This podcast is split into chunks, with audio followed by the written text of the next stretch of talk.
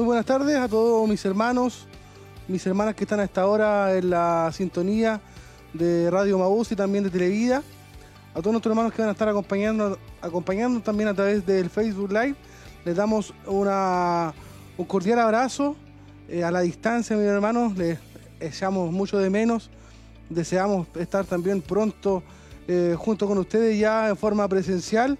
Pero mientras estamos acá dando lo mejor que tenemos, ya que Dios nos ha puesto, ha puesto en nuestras manos estos medios de comunicación, por lo que estamos, mis hermanos queridos, eh, haciendo uso de ellos en este nuevo programa eh, Escuela si lo es en casa. Así que para hoy tenemos eh, una hora y a lo mejor un poquito más para poder estar acompañándole. Esperamos que desde ya usted no nos cambie de canal, no cambie allí de emisora, vaya a buscar su Biblia, vaya a buscar su lápiz, vaya a buscar una, hojita, un cuaderno y podamos tener un momento, hermano, donde podamos disfrutar en esta tarde de la enseñanza y de la poderosa palabra del Señor. Así que antes de comenzar, de pasar más adelante, queremos ir a orar para poder encomendarnos en las manos del Señor y que Dios pueda tomar dominio de todo lo que podamos hacer durante esta tarde.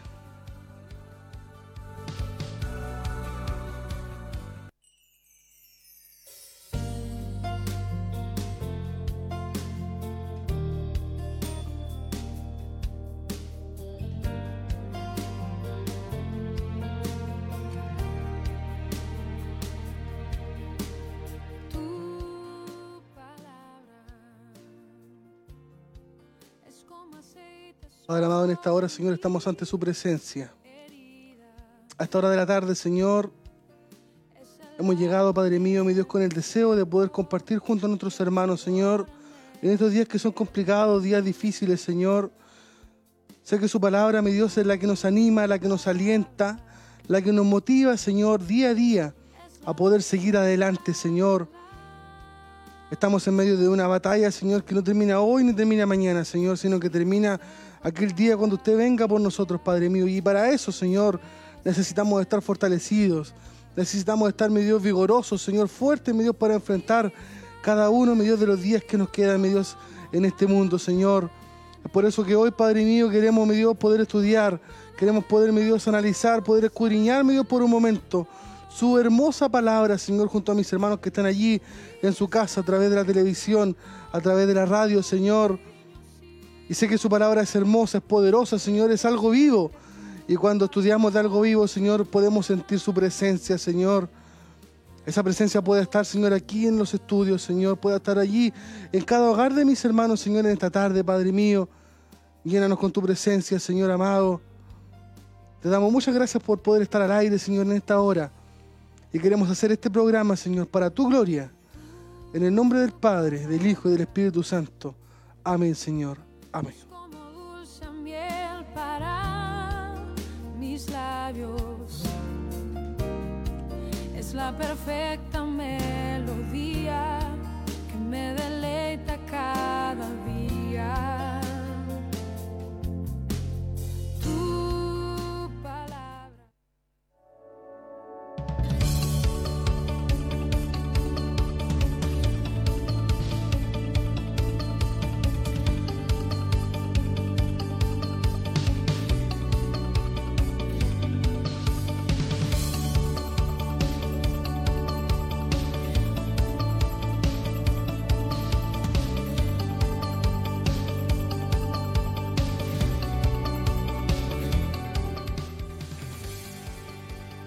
Ya estamos de vuelta, mis hermanos, para poder comenzar este programa Escuela Siloé en casa. Estamos hoy día, día martes 5 de mayo, totalmente, hermano, en vivo y en directo, siendo eh, las 19 horas con 19 minutos. Eh, queremos eh, comenzar esta lección número 3 de la serie Legado, que tiene por título en este día Exhortación a guardar la palabra. Exhortación a guardar la palabra como cita bíblica, usted puede allí buscar mientras en su, en su Biblia vamos a ocupar Segunda de Timoteo, que es el libro que analizamos en este libro delegado, Segunda de Timoteo capítulo 1, entre el versículo 13 y el versículo 18 estaremos analizando en esta tarde. La lección número 13 entonces tiene por nombre exhortación a guardar la palabra y tiene como cita bíblica Segunda de Timoteo capítulo 1 desde el versículo 13 y hasta el versículo 18. Como todas las semanas, mis hermanos, tenemos para hoy el cuestionario, cuestionario que va a estar saliendo allí en pantalla también, que yo voy a estar compartiendo con ustedes y que al final de este programa también estaremos eh, respondiéndolo, dándolo eh, las respuestas a cada una de estas preguntas, como ya es habitual. eh, tiene dos, dos ítems. El primero es de términos pareados, dos columnas, donde en una están los conceptos y en el otro las definiciones, donde usted tiene que ir allí uniendo cada, cada concepto con su definición. Y el segundo ítem también es de verdadero y falso. Ahí como está saliendo entonces en pantalla, tenemos el cuestionario número 3 de legado. Y el primer ítem, términos pareados. Por un lado está el número 1 que dice lo que debía guardar. Dos, herejías. Número 3 para Evangelio de Cristo. Número 4, Onesíforo. 5, cómo debía guardarlo. 6, Fígelo y Hermógenes. 7, lenguaje moderno. 8, retener la verdad. 9, portador de ayuda. Y 10, recursos con lo que contaba. Al otro lado están las definiciones con las cuales usted tiene que ir uniendo estos, estos conceptos. Eh, desde arriba hacia abajo, el primero dice, cambia los conceptos bíblicos por otros que no expresan lo mismo. El número 2, Onesíforo. Número 3, en la fe y amor que es en Cristo Jesús. 4, Espíritu Santo que mora en nosotros y ejemplos personales de lealtad y abandono. 5, no puede ser solo de manera académica, sino que es imprescindible una relación con Dios. 6. Responsabilidad que recae sobre nosotros en cuanto a predicarlo, cuidarlo y transmitirlo. 7. Se introdujeron en el cristianismo por hombres sabios en su propia opinión. 8. Pasaron a la historia siendo ejemplo negativo de amistad porque abandonaron a Pablo. 9. Retén la forma de las sanas palabras y las palabras que de mí oíste. Y 10. Leal amigo de Pablo, le confortó y no se avergonzó de sus cadenas. En el segundo ítem de verdadero y falso, la pregunta 11 dice, Timoteo recibió de Pablo un patrón, bosquejo, ejemplo o modelo, por el cual debía guiarse y no debía apartarse de él. Usted verá ahí según la clase si eso es verdadero o falso. La número 12 dice, el depósito que Dios ha confiado solo puede ser retenido y guardado por el Espíritu Santo. 13. Pablo le exhorta a Timoteo a cuidar de una fórmula religiosa o litúrgica. 14. Los momentos de adversidad sirven para revelar con claridad quiénes son los verdaderos amigos. Y 15. Onesíforo buscó a Pablo por todos lados, a pesar de su esfuerzo, no lo encontró. Usted, hermano, debe indicarnos si es verdadero o falso entonces este cuestionario de la lección número 3. Y para hoy también tenemos nuestra pregunta, nuestra pregunta para ser respondida a través del Facebook, para nuestros hermanos que nos están viendo. Usted puede enviarnos allí su respuesta, seguir esta lección. La pregunta, hermano, para el día de hoy dice así. ¿Quién de estos no abandonó a Pablo, sino que le confortó y no se avergonzó de sus cadenas? Repetimos la pregunta. ¿Quién de estos no abandonó a Pablo, sino que le confortó y no se avergonzó de sus cadenas? Alternativa A, Demas. Alternativa B, Fígelo. Alternativa C, Onesíforo. Alternativa D, Hermógenes. Esperamos, hermanos, vamos a estar, repitiendo esta pregunta durante la clase. Esperamos sus respuestas. Ahí está saliendo en pantalla. A, Demas. B, Fígelo. C, Onesíforo. D, Hermógenes. Y esperamos su respuesta, hermano, ahí a través del Facebook para que usted pueda también estar conectándose con nosotros y también dejándonos allí su, su preciado saludo. Eh, para nosotros, hermano, es muy valioso el que usted pueda estar en sintonía acompañándonos y nosotros también poder acompañarle a usted en esta tarde y saber que usted está allí en sintonía, hermano, de nuestro canal y también de, de Radio Maús. Es una alegría enorme poder eh, ver su nombre escrito y saber también que usted también está, está bien. Entonces vamos a, a comenzar a analizar la lección 3 que dijimos en un comienzo que tenía por, por título Exhortación a guardar la palabra. Y como cita bíblica, usted ya ha leído en estos minutos, eh, segunda de Timoteo, capítulo 1, desde el versículo 1, no, segunda de Timoteo capítulo 1, desde el versículo 13 y hasta el versículo 18, ahí está saliendo en, pantalla la cita bíblica para que usted también pueda estar analizando, hermano, estos versículos que son los que estaremos hablando en el día de hoy. Primero entonces, una vez que el apóstol ha explicado que su vida, que la mía, son guardadas por Dios y que este depósito del cual habla allí hermano 2 de Timoteo está salvo en sus manos. No soy yo quien guarda este depósito, sino que es Dios. Ahora pasa hermano Pablo a explicarle a Timoteo que Dios también a nosotros nos ha entregado un depósito del cual nosotros debemos cuidar. Y en esto consiste entonces la nueva exhortación que hoy día, hermano, vamos a considerar. Entonces, en el primer punto donde habla, hermano, que qué es lo que debía guardar Timoteo. Recuerde que Timoteo, Pablo estaba transmitiendo un mensaje a Timoteo y Pablo le dice a Timoteo que tiene que ser fiel en cuidar primero las sanas palabras que de mí oíste. Algo, hermano, importantísimo en los días de hoy. Si usted y yo queremos formar un legado en un joven, queremos formar, hermano, un legado en nuestros hijos, este punto, hermano, es súper importante. Nuestras sanas palabras. ¿Qué es lo que está saliendo, hermano, en los días de, eh, de hoy de su boca y de la mía? ¿Son sanas palabras como las que Pablo le enseñó a Timoteo? Entonces le dice Pablo a Timoteo, retén la forma de las sanas palabras. Timoteo, hermano, Pablo le da a Timoteo entonces un patrón, un bosquejo, un ejemplo, como quiera usted llamarle, un modelo por el cual Timoteo tenía que guiarse. Y de ese modelo, mi hermano, Timoteo no debía apartarse. La figura que Pablo le muestra a Timoteo es la de alguien que calca con exactitud todos los movimientos de un modelo que tiene que seguir. Es cierto, hermano, que mire, usted y yo muchas veces eh, tenemos excusa para varias cosas. Nosotros decimos, por ejemplo, nadie me ha enseñado a ser padre, nadie me ha enseñado a ser un esposo, nadie me ha enseñado a ser un buen trabajador. Pero déjeme decirle, hermano, que está allí a esta hora, que eso es porque nos falta muchas veces leer la palabra de Dios. La palabra de Dios tiene indicaciones de cómo ser un buen marido, cómo ser un buen hijo, cómo ser un buen trabajador, cómo ser un buen vecino, cómo ser un buen ciudadano.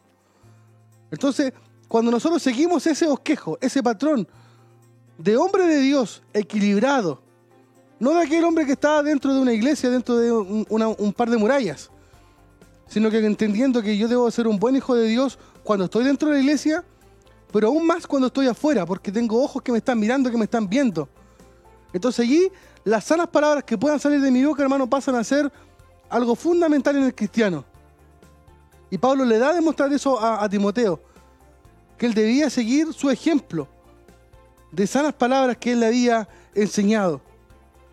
En nuestros días, mire, es conveniente tener esto muy en cuenta. ¿Sabe por qué? Porque en el afán de algunos de poder usar un lenguaje un poco más moderno cuando se habla de la palabra de Dios, de poder cambiar algunas palabras, hermano, cuando, cuando se expresa o cuando se predica de la palabra de Dios, cuando se enseña, hemos cambiado, hermano, algunos conceptos bíblicos. Palabras que hoy son modernas, pero que no son un lenguaje bíblico. Y como no son un lenguaje bíblico, hermano, no expresan lo mismo. Entonces, no, usted y yo estamos llamados hoy, como enseñábamos también en la clase de la semana pasada, a no avergonzarnos. Como de términos, por ejemplo, que hoy son un poco esquivos, como que la sangre de Cristo nos limpia de todo pecado. Es a través de ella que en donde recibimos la expiación, la redención y la justificación. O términos como nacer de nuevo. Usted me dirá, hermanos, que esos términos son muy antiguos. Pero son términos, mi hermano, que son bíblicos. Y que son de palabras sanas que usted y yo debiéramos, debiéramos seguir. Si bien es cierto, no son palabras que son eh, agradables al oído, moderno, al oído moderno.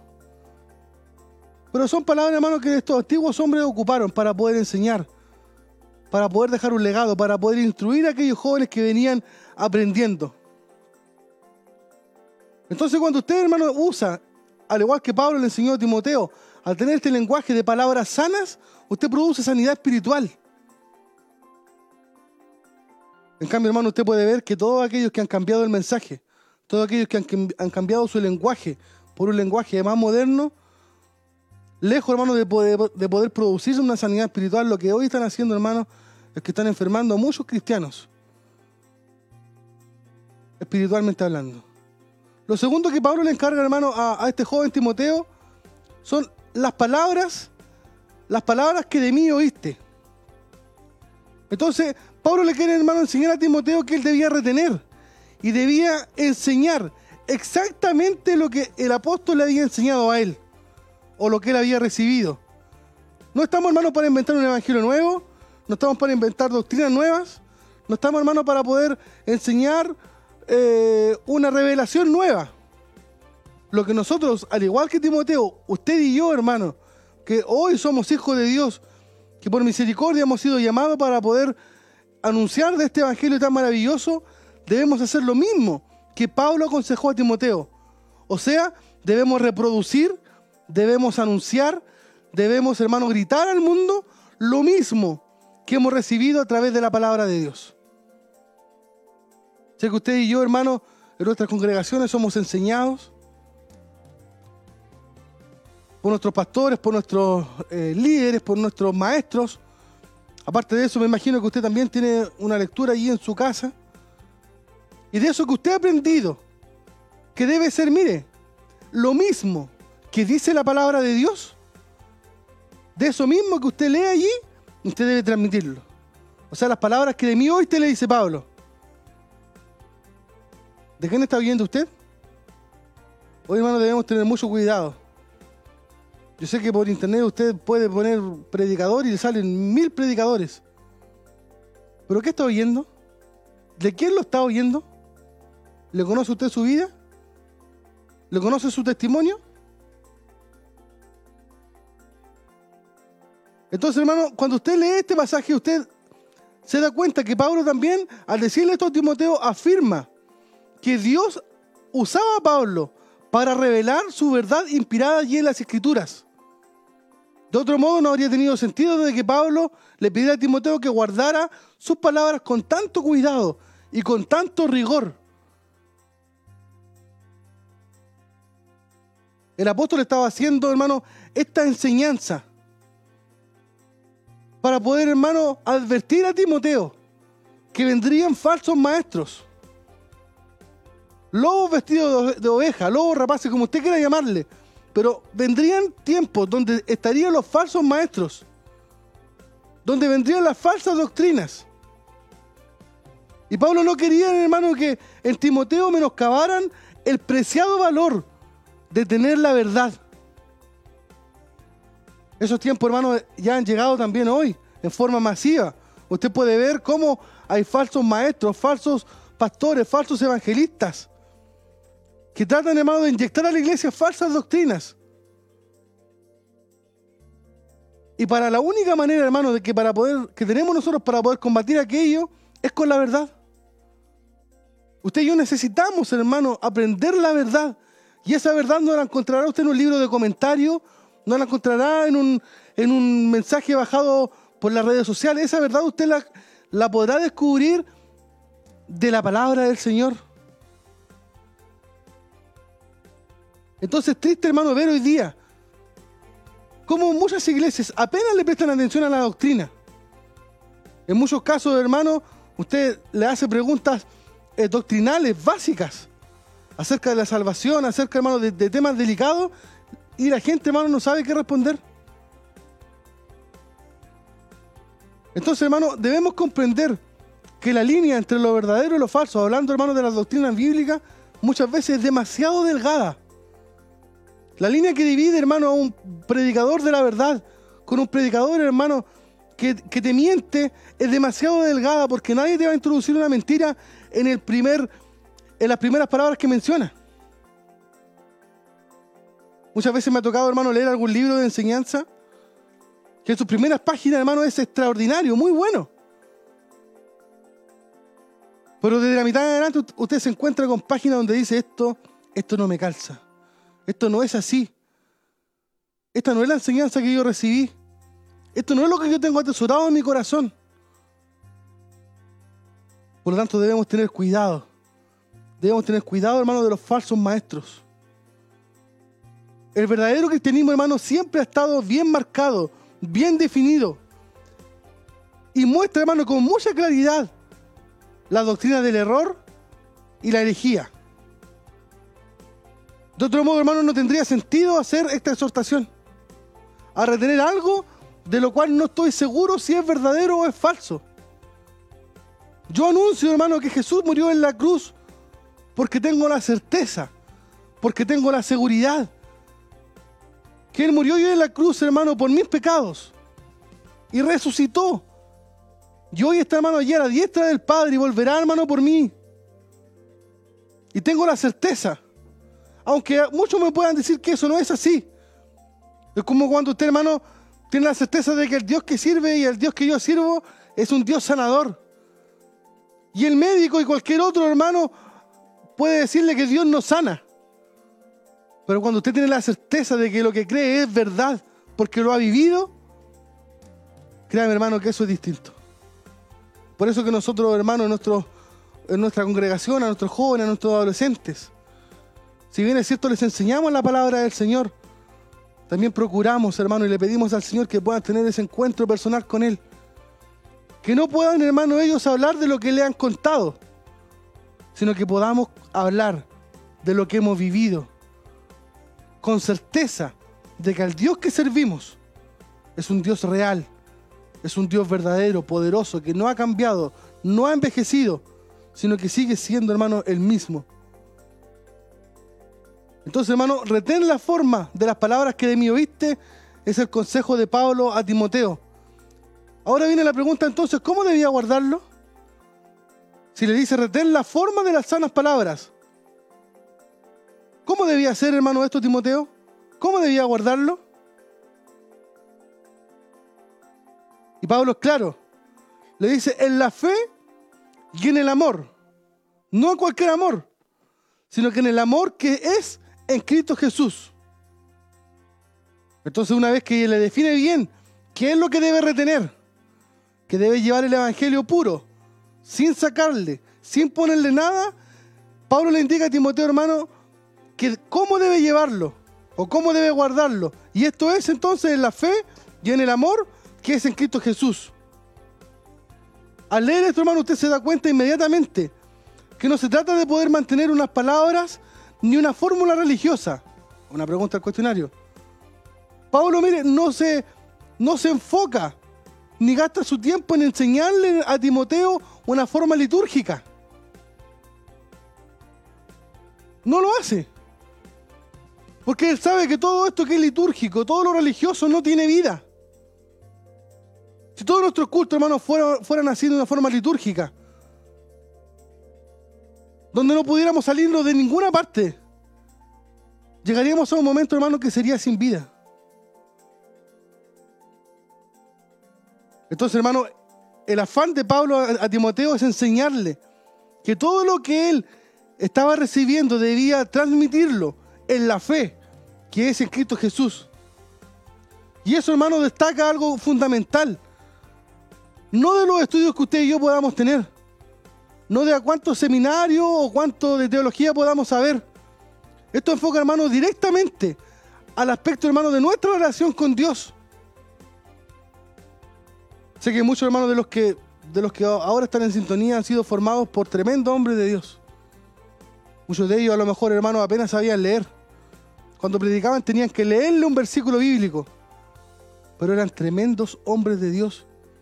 Y no eran esos tremendos hombres de Dios ni tenían ese poder a través de Dios porque hubiesen tenido un, título académico, sino que tenían, hermano, esa bendición, tenían esa unción, tenían ese poder, ese denuedo para llevar la palabra de Dios, porque ellos cultivaban una relación especial con Dios.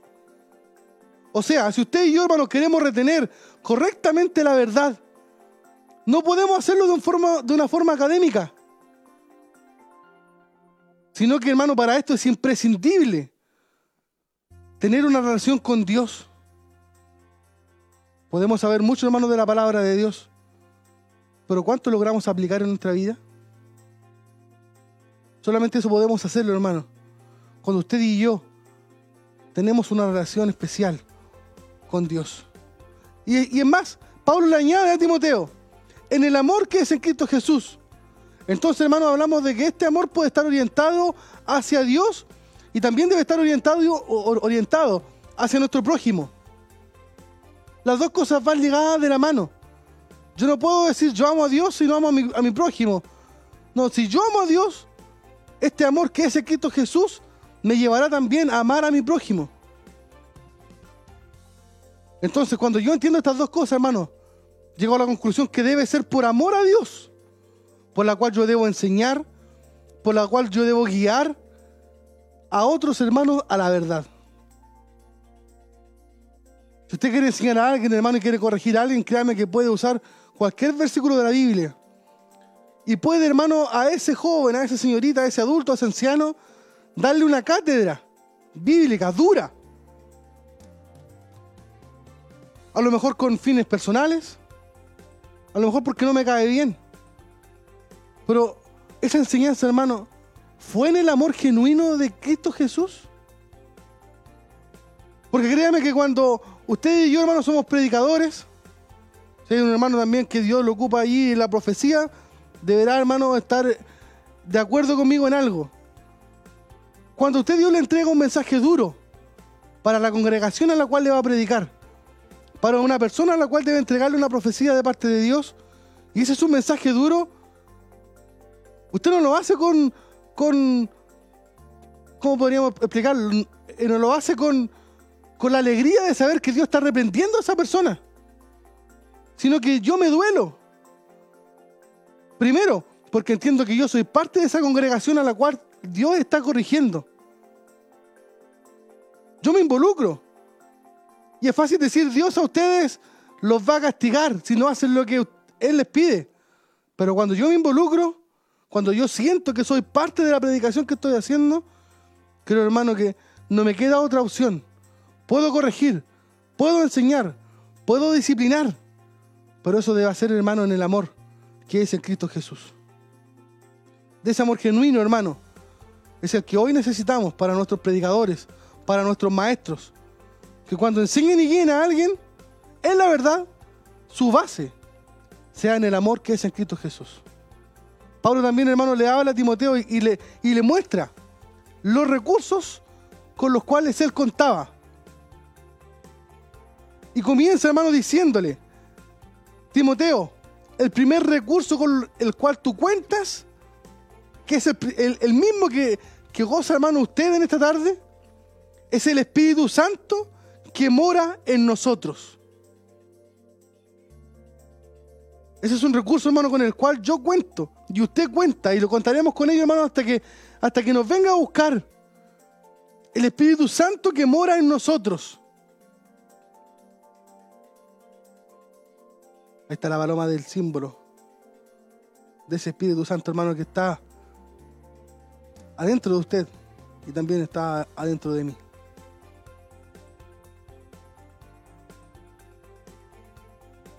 Pablo le dice también a Timoteo, hermano, que es un depósito que Dios nos ha confiado y solo puede ser retenido, solo puede ser guardado por el Espíritu Santo que mora en usted y en mí. Ya hemos visto, hermano, en la clase anterior y al inicio de esta, que este depósito se refiere, hermano, y tiene que ver con el mensaje del Evangelio que le había sido encargado a Timoteo. Y esa responsabilidad, hoy en día, en este año 2020, recae, hermano, sobre usted y sobre mí. Nosotros también tenemos ese depósito. También se nos ha confiado algo. Lo que hemos recibido de gracia, hermano, no es solamente para nosotros. Afuera hay cientos, hay miles, hay millones de personas que se pierden. Y es nuestra responsabilidad tomar ese depósito que hemos recibido y poder, hermano, anunciar y llevar este mensaje del Evangelio sobre cada una de esas vidas, sobre cada una de esas personas. Entonces, esta es una responsabilidad, hermano, que tenemos usted y yo. Y es nuestra responsabilidad llevar este Evangelio sin que pueda ser adulterado por medio de alguna herejía o por medio de alguien que lo pervierta. Usted y yo estamos llevados, hermanos, a llevar la verdad. Lo dice así 1 Timoteo capítulo 1, versículo 3. Si usted sigue leyendo, hermano, este capítulo, Pablo le añade también que es su responsabilidad, la de Timoteo, la suya y también la mía, transmitir este mensaje. ¿De qué nos serviría, hermano, solamente guardarlo? Usted dice, sí, hace un poco rato usted me dijo que tenía que guardarlo. Y es cierto, tenemos que guardar el mensaje del Evangelio, pero con un solo objetivo, poder transmitirlo, poder llevar la palabra del Señor, hermano, a cada vida y a cada corazón que lo necesita. Es algo maravilloso. Haberlo recibido. Y si fue maravilloso para usted y para mí, ¿por qué no deberá ser maravilloso, hermano, poder transmitirle a otro aquellas bendiciones, aquella palabra que cambió su vida y cambió la mía para siempre? Sin duda, hermano, usted y yo podemos tener algún familiar, algún vecino que está hoy envuelto en el alcohol, envuelto en las drogas. ¿Algún caso que usted conozca, a lo mejor de maltrato familiar? Y un sinfín de casos. Y a esa persona Dios le puede cambiar, al igual que lo hizo conmigo y lo hizo con usted. Usted pasa, hermano, a lo mejor por alguna, por alguna cantina y ve a alguien allí eh, ebrio. Usted dice que lo va a cambiar el Señor. ¿Acaso usted y yo, hermano, éramos muy buenos? ¿Acaso Dios ya no tiene poder para cambiar? Lo sigue teniendo. Entonces no se trata, hermano, de solamente recibir. Usted dice, hermano, yo recibo una palabra poderosa en mi iglesia los martes, los jueves, los sábados, los domingos. Y esa palabra ha cambiado mi vida. Y eso es bueno. Pero aparte de recibir esa palabra poderosa, ¿la está usted hoy en día transmitiendo? Entonces, en una tarea, hermano, de tal envergadura, en una tarea, hermano, que no es fácil de ninguna manera, que no podremos hacerlo, mire, con nuestras propias fuerzas. Todo el esfuerzo humano que yo pueda hacer será insuficiente. Y eso Dios, hermano, lo sabe. Dios sabe que por mi fuerza, por mi sabiduría, por mi inteligencia, yo no hay nada que pueda hacer. Pero Él ha encomendado este depósito para que lo guardemos. Y ha facilitado todos los recursos necesarios para poder transmitirlo. O sea, Él nos ha dado su Espíritu Santo para que more en nosotros. Recuerda usted, hermano, allí a Pedro, un hombre, hermano, que negó a Jesús. Lo negó. Era un pescador, no era un erudito. No venía de una universidad, no era como Pablo, que a lo mejor eh, fue enseñado a los pies de Gamaliel. Pero ¿sabe qué? A ese hombre, esa presencia poderosa que recibió allí en Pentecostés, cambió su vida para siempre. Y no solamente lo cambió a él, cambió su lenguaje. Y sobre él, hermano, hubo una unción especial y un denuedo. Tanto así, hermano, que sus predicaciones se convertían miles de personas. Y ese poder, hermano, al que tenía Pablo, al que tenía Timoteo, al que tenía Pedro, es el mismo poder, hermano, que hoy está disponible para usted y para mí.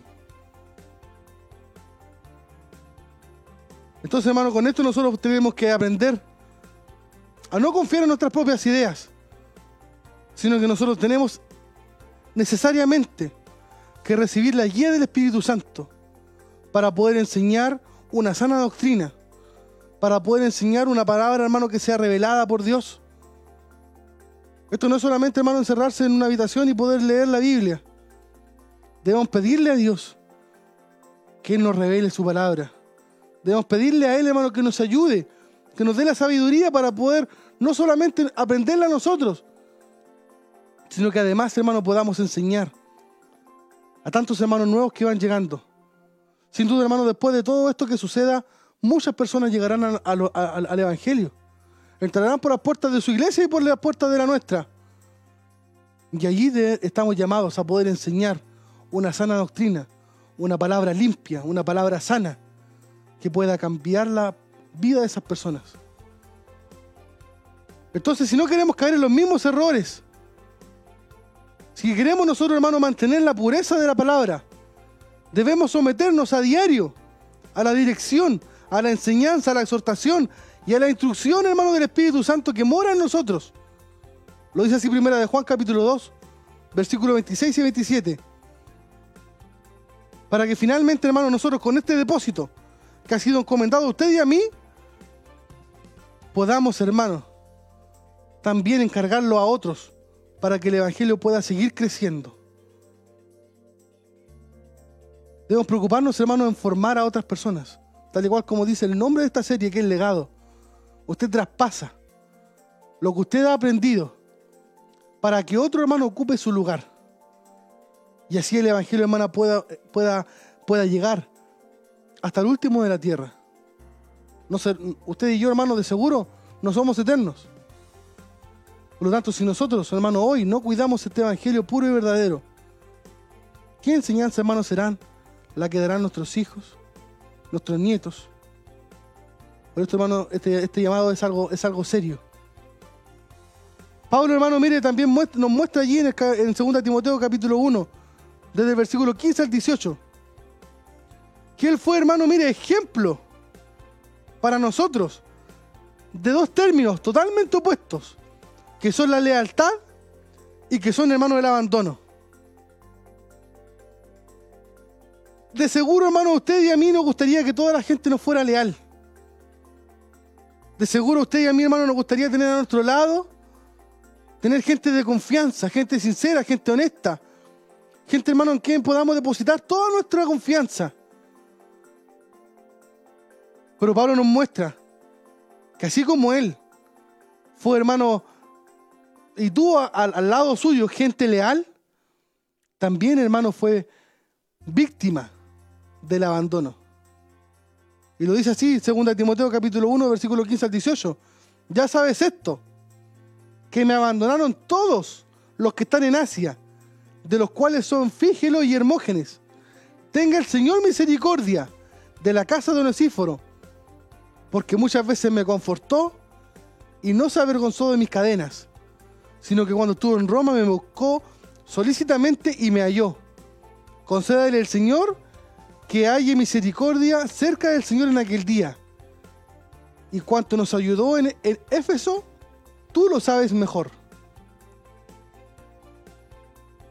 Entonces, hermano, usted puede darse cuenta aquí que, como le decía Pablo, muchos fueron leales, pero también muchos le abandonaron.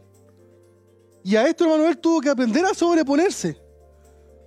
Cuando alguien, hermano, no es infiel, cuando alguien nos abandona, es cierto que somos humanos y nos entristecemos, pero no podemos quedarnos, hermano, por mucho tiempo allí llorando.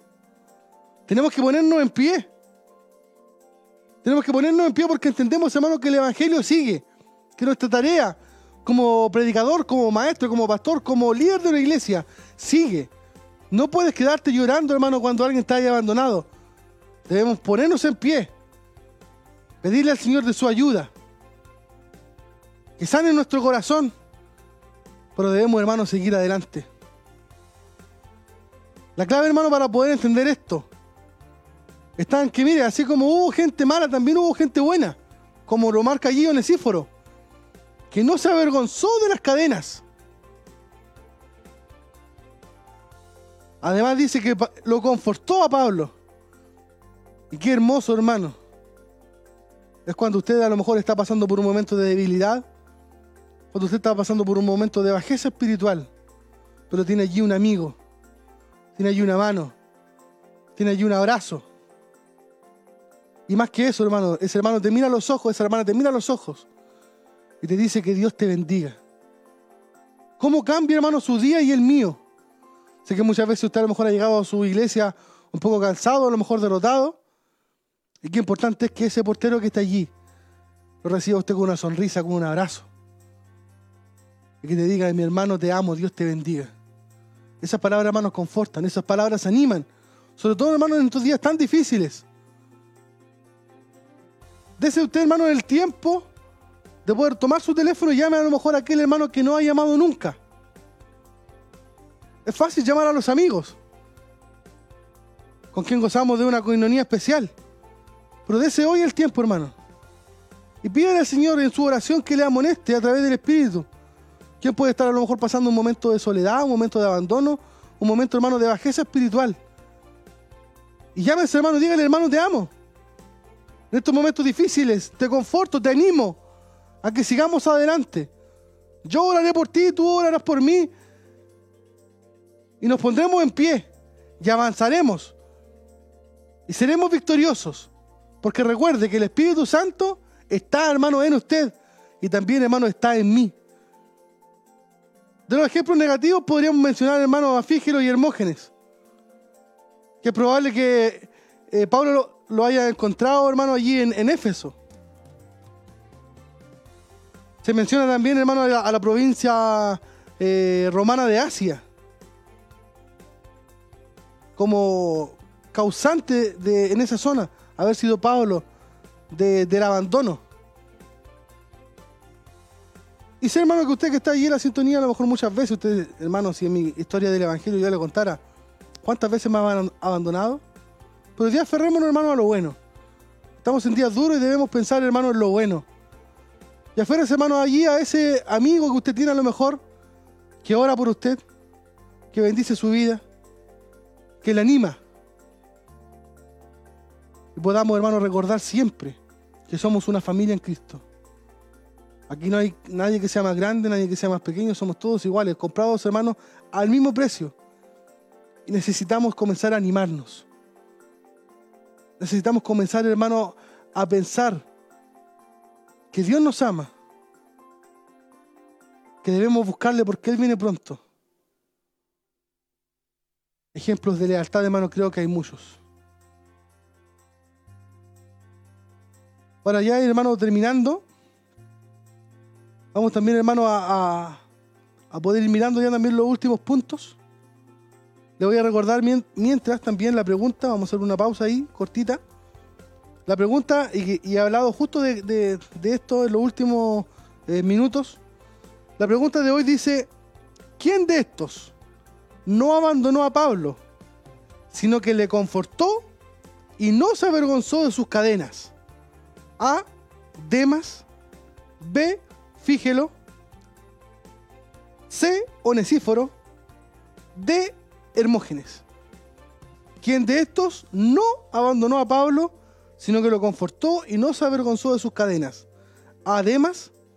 B. Fígelo. C. Onesíforo. Y D. Hermógenes. Si usted tiene la respuesta, escríbala, hermano, allí a través de, nuestro Facebook. Estamos allí en, vivo también, en directo. Y puede, hermano, estar mandando sus saludos también para poder estar leyéndolos también al, al concluir de nuestro, de nuestro programa. Entonces, hermanos, seguimos analizando a estos hombres, hermanos, que abandonaron a Pablo, como fueron Fígelo y Hermógenes, y se ganaron, mire, por ese hecho, se ganaron, hermanos, el dudoso honor de aparecer, hermanos, en las páginas de la Biblia, porque rehusaron a identificarse con el apóstol. Al, hacer eso, al rehusar identificarse con el apóstol, sin duda, hermano, también lo hicieron con el evangelio al cual, hermano, él predicaba.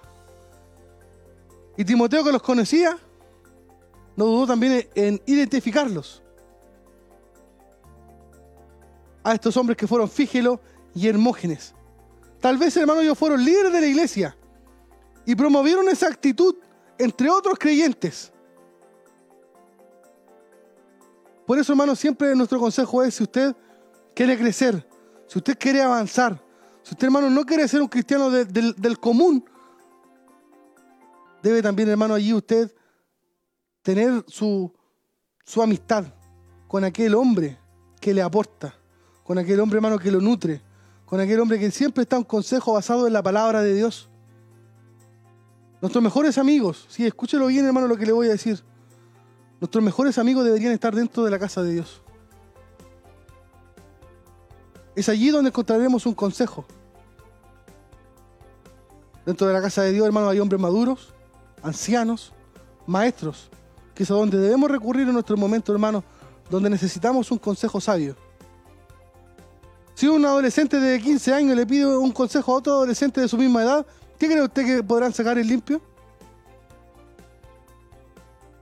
Pero le aseguro que usted que tiene hijos, nos gustaría que nuestros hijos, si en algún momento necesitaran un consejo, fueran allí donde un hermano que pudiera ayudarles. que pudiera darle un consejo basado en la palabra de Dios. Y eso es lo que necesitamos hoy, hermano. Entonces, qué triste es que estos hombres, Fígelo y Hermógenes, hayan pasado a la historia, no por ser campeones del Evangelio, no por haber muerto por la causa de Cristo, no por haber sido unos tremendos héroes, sino que pasaron a la historia y no están escritos tampoco allí en Hebreo 11, como los héroes de la fe, sino que están escritos sus nombres en la palabra de Dios, porque abandonaron, hermano, al apóstol de Pablo, cuando más solo estaba.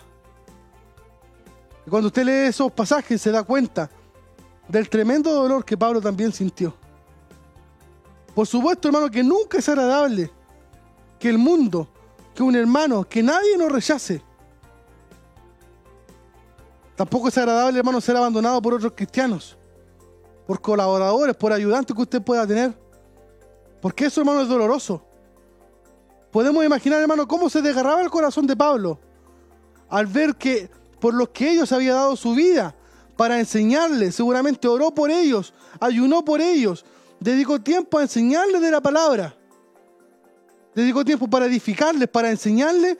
Hoy, hermanos, se estaban alejando y estaban dejándolo en el olvido. Pero él rescata lo positivo. Y siempre, hermano, hay un ejemplo que es positivo. Y lo marca la palabra de Dios. Y habla, hermano, de Onesíforo. De Onesíforo y su casa. Entonces, hermano, en momentos de adversidad, mire, sirven para algo importantísimo. Porque esos son los momentos de necesidad, esos son los momentos de adversidad, esos son los momentos difíciles como los días que hoy vivimos. Quien revela con claridad quiénes son nuestros verdaderos amigos. Es en estos momentos difíciles cuando se da a demostrar el interés, el cariño, el amor que un hermano pueda tener o no por mí. Y así, hermano, de esa manera, Pablo lo deja demostrado. Todos los que están en Asia nos han dejado. Pero destaca, hermano, este hermoso nombre de Onesíforo, que símbolo, hermano, de nobleza. Y de seguro, hermano, en su iglesia y en la mía, podemos encontrar muchos hombres como Fígelo, como Hermógenes, pero también podemos encontrar, hermano, muchos otros como Onesíforo, que son ejemplos en cuanto a la fe. Lo importante es no seguir el ejemplo de Fígelo y de Hermógenes. Lo importante, hermano, es que nosotros podamos seguir el ejemplo de Onesíforo. Debemos influir, hermano, en nuestros hermanos. No enseñando lo negativo, sino que enseñando lo que es positivo. Y Onesíforo, no solamente él, sino que con toda su familia, son un excelente ejemplo para usted y para mí. Primero porque eran creyentes en Éfeso. Pero la diferencia que ellos tenían con otros creyentes de Asia es que ellos se distinguieron por ser y por dar un valeroso ejemplo. El nombre hermano de Onesíforo significa portador de ayuda. Y en su caso, hermano, podemos decir que él vivió de acuerdo al significado de su nombre. Asumiendo, hermano, recuerde importantes riesgos personales. Si alguien decía ser amigo de Pablo, se, se constituía en enemigo de los que buscaban para matarle. Por lo tanto, él asume riesgos personales, se identifica con Pablo. Este sí que era un amigo genuino. No solamente eso, además era un cristiano valiente.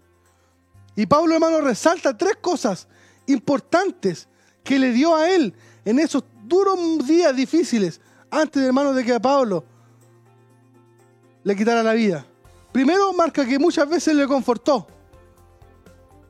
Entonces cuando Pablo, hermano, allí el apóstol se encontraba en medio del ardor del fuego, en medio de la persecución, Onesíforo le daba palabras de aliento. Onesíforo le daba palabras de refrigerio. Aún para Pablo, mire que era un hombre de valor, un hombre intrépido, un hombre con una fe asombrosa, tanto así que nosotros decimos que es el campeón del Evangelio. ¿Sabe que Él también pasaba por momentos en los cuales necesitabas una palabra de aliento. Aunque era tremendo, y me aseguro, hermano, que no oraba ni cinco ni diez minutos. Aunque era un tremendo hombre de Dios, ¿sabe qué? A veces él igual decaía. Y también necesitó palabras de aliento. Y las visitas, hermanos, de este hombre, Onesíforo, cumplieron con ese propósito, lo dejaron animado. Además, hermano, no debemos olvidar que en aquellos tiempos las personas que estaban encarceladas tenían que responsabilizarse con frecuencia de sus propias necesidades. Y muy probablemente, hermano, una de las formas en las que Onesíforo confortó a Pablo fue, hermano, porque le suministró, le llevó, incluso, hermano, a lo mejor hasta la comida. El segundo punto, hermano, que Pablo felicita o se alegra de su amigo Onesíforo. El primero lo dijimos recién, es que muchas veces me confortó o me animó. El segundo también es que no se avergonzó de sus cadenas. Como lo hemos dicho, hermano, la identificación con Pablo en aquellos días podía ser peligrosa. Podía incluso haber perdido su vida. Y esas cadenas fueron un elemento, hermano, que contribuyó a que sus amigos disminuyera. Si usted y yo, hermano, hoy nos buscaran por predicar la palabra del Señor y hubieran en cada poste de la luz una foto suya y mía pegada, ofreciendo una recompensa para encarcelarnos por predicar la palabra del Señor, ¿cuántos seguirían diciendo que son nuestros amigos?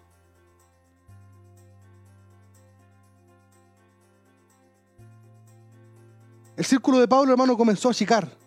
A punto, hermano, que sus amigos casi desaparecieron todos. Pero este no fue el caso de este hombre Onesíforo. Porque para él las cadenas fueron un aliciente para acercarse al apóstol con una mayor urgencia. Y el tercer punto, hermano, y el último, dice que me buscó solícitamente y me halló.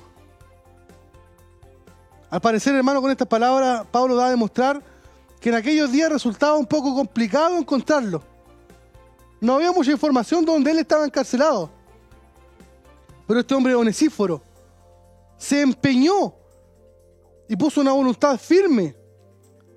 Y se decidió, hermano, localizar y encontrar a su amigo Pablo. Para esto, de seguro, Onesíforo tuvo que vencer todos los obstáculos. Pero cuando Pablo dice, y me halló, ¿se imagina usted, hermano, poder eh, haber estado en ese tiempo? Y haberle mirado, hermano, la cara a Pablo. Cuando este hombre, hermano, Onesíforo, hizo todo su esfuerzo hasta que lo haya, hasta que lo encuentra. Y se da cuenta, hermano, allí Pablo, que está recibiendo una visita de un amigo que es leal. Me imagino, hermano, ese momento de felicidad. Ese momento, hermano, de alegría. Ojalá, hermano, hoy nosotros podamos tener este hermoso recuerdo de este hombre onesíforo. Deberíamos ser agradecidos también por su noble conducta, que llevó, hermano, al apóstol Pablo a hacer una petición especial. No solamente para Onesíforo, sino que también para su casa. Y él le ruega al Señor que tenga misericordia de ellos en los tiempos difíciles. Él sabía que esos tiempos, hermanos, se avecinaban, venían. Y también Pablo le pide por la casa de Onesíforo. Y dice que, y le pide al Señor que le recompense en su gloria eterna. Nada, hermano, de lo que usted y yo hagamos por la obra del Señor, Dios lo dejará sin su recompensa. Si usted está esforzándose, usted y yo, hermano, hoy día estamos haciendo un esfuerzo por la obra de Dios, créame, hermano, que Dios le recompensará. Él no es, hermano, quien queda debiendo. Él paga. Él es un buen jefe. Él es nuestro Dios. Le aseguro, hermano, que no hay sacrificio que Él no mire. Y que Él ya no haya pagado. Si bien es cierto, esperamos la paga mayor, hermano, que es entrar allí a su gloria. Pero de seguro, hermano, Él nos ha bendecido. Yo siempre lo digo, hermano, y no me avergüenzo decirlo. Creo que tengo mucho más de lo que alguna vez imaginé tener. Y segundo, creo que tengo más de lo que merezco. Y eso, hermano, para mí es una tremenda bendición. Por lo tanto, no escatime usted en dar su mejor esfuerzo. No escatime, hermano, en servirle a Dios con todo su corazón. Porque de seguro, hermano, Él recompensará. Entonces, en realidad, hermano, Pablo le está pidiendo para la familia de Onesíforo. Algo, mire, y con, esta, con este versículo cierro. Pablo, hermano, está pidiendo a Onesíforo. Lo mismo que el Señor ya había prometido allí en Mateo 5.7. Bienaventurados los misericordiosos, porque ellos alcanzarán misericordia. Mateo 5.7 entonces dice, bienaventurados los misericordiosos, porque ellos alcanzarán misericordia. En tiempos como hoy, hermanos, necesitamos que la misericordia de Dios se apodere de nosotros. Transmitamos amor, transmitamos paz, transmitamos gozo, esperanza, en lo que necesitan, hermanos, nuestros hermanos, nuestros amigos. Palabras de ánimo. Conforta a tu hermano, hermano, allí a través del teléfono, a través de un mensaje, llámalo. Dile que el Señor le ama. De seguro, hermano, todo esto difícil se volverá más fácil. Si usted y yo, hermano, como la familia en Cristo que somos, nos mostramos el amor el uno para el otro. Que Dios nos bendiga, hermano. Esta ha sido la lección 3. Y esperamos, hermano, que usted pueda también enviar allí su respuesta de la pregunta que tuvimos en el día de hoy. ¿Quién de estos no abandonó a Pablo, sino que le confortó y no se avergonzó de sus cadenas? A. Demas. B. Fígelo. C. Onesíforo. Y D. Hermógenes. Esperamos, hermano, y vamos a estar leyendo también allí algunos mensajes. Esperamos, hermano, que la próxima semana, el próximo día martes, martes 13, 13 de mayo, usted pueda estar también, hermano, allí en la sintonía de nuestro programa con la lección, con la lección 4. Motivamos también a todos nuestros hermanos que están allí en el grupo de WhatsApp estudiando esta lección a que puedan ir completando también las evaluaciones que con mucho cariño también eh, agradecemos a nuestro hermano Luis Martínez por su trabajo que ha estado allí también enviando eh, esas eh, evaluaciones. Esperamos que usted, hermano, pueda estar leyendo las lecciones en su casa. Si usted no es de nuestra congregación y desea también tener este, este material, este estudio, eh, llámenos acá al teléfono de la radio, al 42 2 23 11 33 o al 42 2 500 497. Estaremos dejando algún contacto también, hermano, para poder compartir la palabra del Señor, que estamos de seguro, hermano, que siempre es útil, siempre nos sirve, siempre, hermano, es bueno estar en un constante aprendizaje de la palabra de Dios. Tenemos entonces algunos saludos. La respuesta de nuestra hermana Paulina Caro dice que es onesíforo. Heraldo Ribarra nos deja un saludo. Dios le bendiga, hermanos amados. Nuestro hermano Michel Caro, bendiciones, mis hermanos. Aquí atentos a la transmisión de Escuela Siloé en casa. La respuesta es la alternativa C, onesíforo. La cita es 2 de Timoteo capítulo 1, versículo 16. Saludos y bendiciones del Señor. Nuestro hermano Isabel Navarrete, Acuña, Onesíforo, 2 Timoteo 1, 16. Bendiciones, mis hermanos. Alejandro Esteban Sánchez Labrín, bendiciones a todos mis hermanos que están en línea. Hola, Dios le bendiga. Quiero saludar a mi querido hijo. Ah, está mi, mi madre. y a mis nietos, Tommy, Lucas y Samuelito. Los amo mucho y nosotros también la amamos mucho. Angélica Escobar dice: Bendiciones, mis hermanos. La respuesta es Onesíforo, 2 Timoteo capítulo 1, versículos 16 y 17. Nuestra hermana Tamar Riquelme Hermosilla nos manda muchos saludos desde el hospital. Mire, desde el hospital nuestra hermana fue allí a tener a su, a su, a su bebé, que se llama, si no me recuerdo, Esther. Tenemos una nueva hermana, nuestra hermana Esther. Dice que desde el hospital entonces ella nos está allí escuchando. Nuestro hermano Arturo Flores dice que la respuesta es 2 de Timoteo capítulo 1, 16, Onesíforo. Saludos y bendiciones a todos los hermanos y a la familia pastoral. Y también nosotros nos añadimos, hermanos, a esos saludos para la, familia de nuestro obispo, nuestra pastora, sus hijos, sus nietos, sus yernos, puedan ser, hermanos, todos bendecidos también en esta tarde. Contentos estamos, hermanos, de haber compartido con ustedes la palabra del Señor. Esperamos vernos también el próximo martes ya, martes 13 de mayo, como bien le decía, eh, aprendiendo algo nuevo. Siempre aprendemos algo nuevo. Usted puede leer, hermano, muchas veces el mismo versículo. ¿Y sabe qué? Cuando usted lo hace, hermano, desde la presencia del Señor, Dios siempre le estará administrando algo nuevo. Podemos predicar 10 predicadores del mismo versículo y le aseguro, hermano, que ninguno de los días a lo mejor puede predicar de lo mismo. Porque con cada uno Dios tendrá un trato especial. Nuestra hermana Fanny Ortiz también nos responde allí, Onesíforo, y esa era la respuesta correcta. ¿Quién no se avergonzó de las cadenas de Pablo? Fue ese hombre, Onesíforo. Demas, Fígero y Hermógenes abandonaron hermano a Pablo. Así que la respuesta correcta era la letra C, Onesíforo. Vamos a ir a orar para darle gracias al Señor hermano por todo lo que hemos podido estar haciendo en esta tarde. Así que le pido a usted que está allí en su hogar que pueda también allí inclinar su cabeza y podamos ir a la presencia del Señor.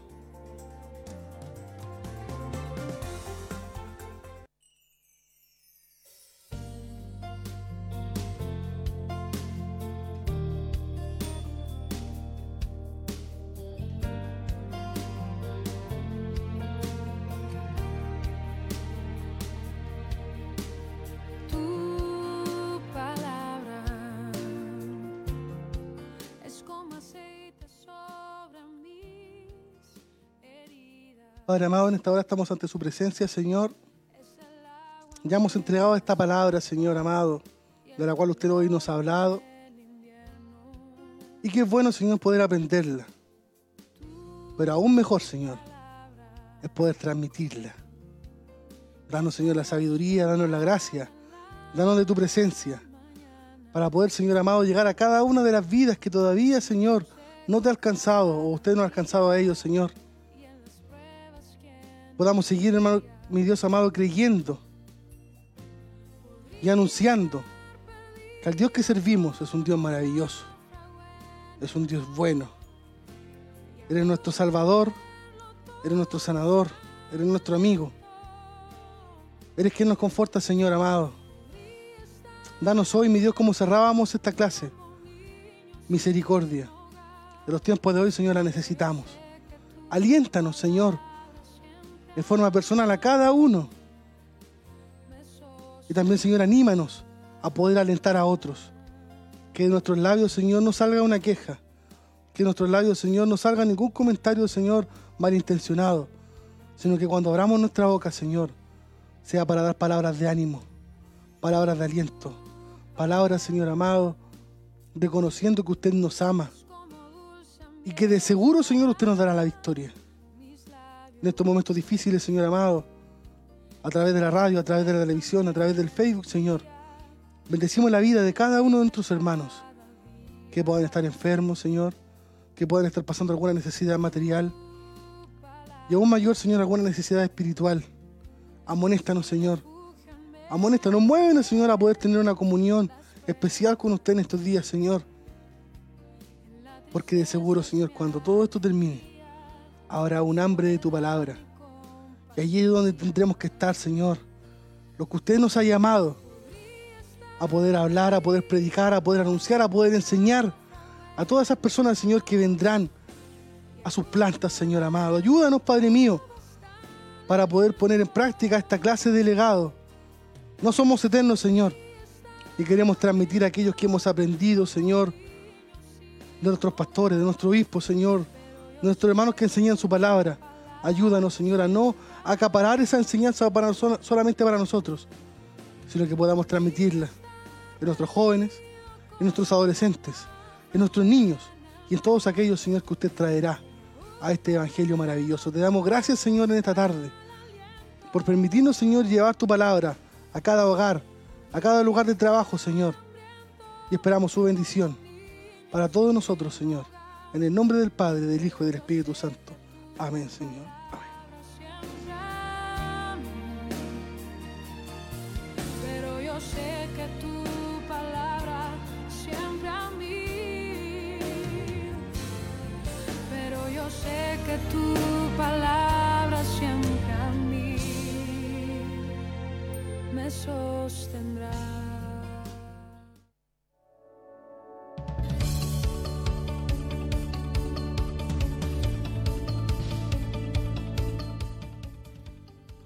Ya estamos de vuelta, mis hermanos, para estar cerrando este programa Escuela Cielo en Casa. Se nos había olvidado algo, pero nuestra hermana Tracy ahí nos recordó. Vamos a estar, hermanos, resolviendo, respondiendo el cuestionario que teníamos para el día de hoy, dando la respuesta para que usted pueda allí en su casita también ir corroborando lo que usted ha podido estar aprendiendo en esta tarde. Eh, los términos pareados, ahí está en pantalla. Eh, lo que debía guardar, que era el concepto número uno, se asociaba, hermano, a la definición de retén la forma de las sanas palabras y las palabras que de mí oíste. El concepto 2, herejías, se introdujeron en el cristianismo por hombres sabios en su propia opinión. 3, Evangelio de Cristo. Su definición era responsabilidad que recae sobre nosotros en cuanto a predicarlo, cuidarlo y transmitirlo. 4, Onesíforo. Leal amigo de Pablo, le confortó y no se avergonzó de sus cadenas. 5. ¿Cómo debía guardarlo? En la fe y amor que es en Cristo Jesús. 6. 7. No, 6. Lenguaje. No, 6. Fígelo y Hermógenes pasaron a la historia siendo ejemplo negativo de amistad porque abandonaron a Pablo. 7. Lenguaje moderno cambia los aspectos bíblicos por otros que no expresan lo mismo. Retener la verdad no puede ser solo de manera académica, sino que es imprescindible una relación con Dios. 9. Portador de ayuda. Esta era la definición de Onesíforo. Y 10. Recursos con los que contaba Espíritu Santo que mora en nosotros y ejemplos personales de lealtad y abandono. En el segundo ítem de verdadero y falso, la pregunta número 11 decía, Timoteo recibió de Pablo un patrón, bosquejo, ejemplo o modelo por el cual guiarse y no debía apartarse de él. Eso era verdadero. 12. El depósito que Dios nos ha confiado solo puede ser retenido y guardado por el Espíritu Santo. También es verdadero. Pablo le exhorta a Timoteo a cuidar una fórmula religiosa o litúrgica. Falso. Los momentos de adversidad sirven para revelar con claridad quiénes son los verdaderos amigos. Eso es verdadero. Y la número 15, Onesíforo buscó a Pablo por todos lados, a pesar de su esfuerzo, no lo encontró. Y eso era totalmente falso porque dice lo que enseñamos hoy día en la palabra de Dios, que sí lo encontró. Así que ahí está la respuesta, hermano, de su cuestionario hoy día de la lección número 3. Agradecidos, hermano, de todos los que están hoy en la sintonía de televisión 28.1, canal 101 por el cable, eh, de Radio Maús en el 102.9, en el 92.5. Y agradecer también a todos nuestros hermanos que hacen eh, el sacrificio también eh, de poder estar y para poder sacar este programa al aire. Nuestra hermana Tracy está ahí en los controles de la radio, nuestro hermano Jeremías, nuestro hermano Michael ahí en los controles de la televisión, nuestra hermana Alejandra en el teléfono. Todos juntos, hermanos, somos un equipo y le damos gracias al Señor también por hacer este, este trabajo que lo hacemos para la gloria del Señor. Y nos vemos, mis hermanos, el próximo martes a las 19 horas en su programa Escuela Siloé en Casa. Que Dios les bendiga.